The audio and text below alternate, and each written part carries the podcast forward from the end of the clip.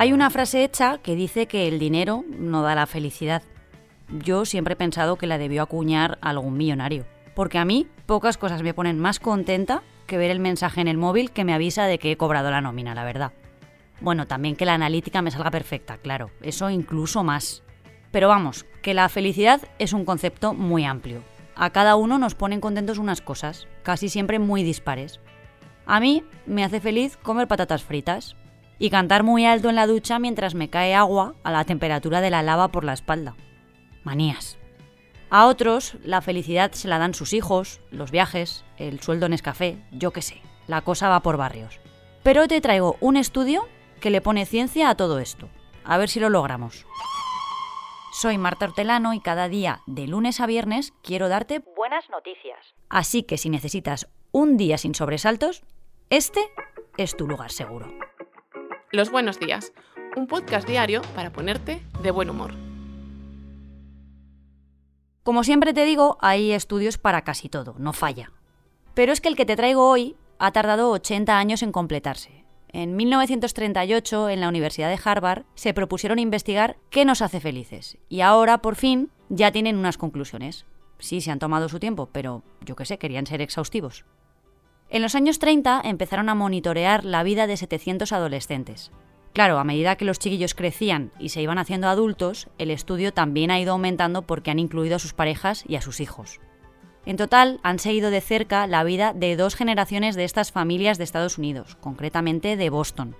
Les han hecho miles de entrevistas, análisis de sangre y han recopilado datos sobre su salud física y mental. Incluso se han recibido donaciones de algunos cerebros. Después de todo este trabajo, ya tienen unas conclusiones y son muy claras. A partir de los 60 años, la gente es más feliz y lo que marca una buena vida es la calidad de las relaciones que tenemos con nuestro entorno. La soledad duele y vivir rodeado de relaciones cariñosas protege nuestro cuerpo y mente. Lo primero que yo he pensado es que hay que tener en cuenta que con 60 años estás a punto de jubilarte. Lógico que te encuentres más feliz. Es que sin trabajar, con muchos años por delante, la vida debe pintar bastante bien. Pero luego me he leído el estudio y no es por eso. Resulta que a esas edades ya somos más conscientes de que la muerte es algo real, y eso nos hace más felices porque cambiamos nuestras vidas. Nos quitamos obligaciones de encima, amistades que no nos hacen felices o reuniones que no nos apetecen. El cerebro, además, da más valor a lo positivo que a lo negativo y prioriza lo que nos alegra. Pero hay algo más. La investigación nos da un aviso muy importante. Es muy posible creer que las otras personas tienen vidas perfectas. Se me ocurren, por ejemplo, las influencers. Y que somos los únicos que no las tenemos, y eso no es verdad. Pues bien, secreto desvelado por el informe. Esas vidas no siempre son reales y ser felices no es tan complicado. Sobre todo si tenemos la nómina recién ingresada, que estamos a primeros de mes. Hoy no vamos a traer a esta sección a una sola persona voy a tirar la casa por la ventana, porque voy a regalarte una herramienta para conocer a todos los nombres ilustres de la historia de España señalados en un gran mapa. Lo tiene en su web la Real Academia de Historia, y ya te aviso de que es fascinante si te gustan los mapas, como es mi caso. Al entrar nos vamos a encontrar con un gran mapa mundi y al irnos acercando a la zona que nos interese, yo qué sé, nuestra ciudad o nuestro pueblo, vamos a ir viendo un montón de chinchetas localizadas en nuestro territorio. Conforme hacemos zoom, veremos qué personajes ilustres nacieron, murieron o participaron en algún hecho histórico en esa zona. Es decir, con un simple clic podemos saber quién ha sido la persona más famosa que ha pisado nuestra ciudad o cuál ha sido la batallita más importante. Pero voy a probarlo yo ahora mismo. A ver, un momentito que voy a coger el móvil. A ver, si me acerco a Valencia, me aparecen 124 chinchetas. Voy a darle un poquito más de zoom. A ver, aquí en el barrio del Cañamelar me sale que nació el pintor José Benlure. Ay, mira, a ver, espera, que sale también algo en mi barrio. Uy, mira, en este hospital murió el primer paciente de COVID de España. Esto sí que fue histórico, sí. Mira, voy a cerrar la web, que si no me puedo tirar aquí toda la mañana. La efeméride de hoy solo tiene tres años, pero parece que haya pasado una vida.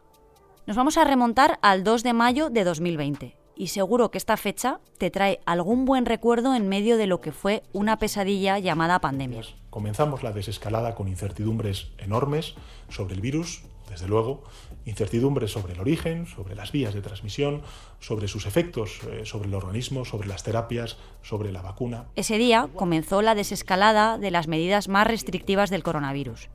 Ahí parecía que habíamos llegado al famoso pico de la curva. Los hospitales comenzaban a respirar un poco y las muertes se iban reduciendo.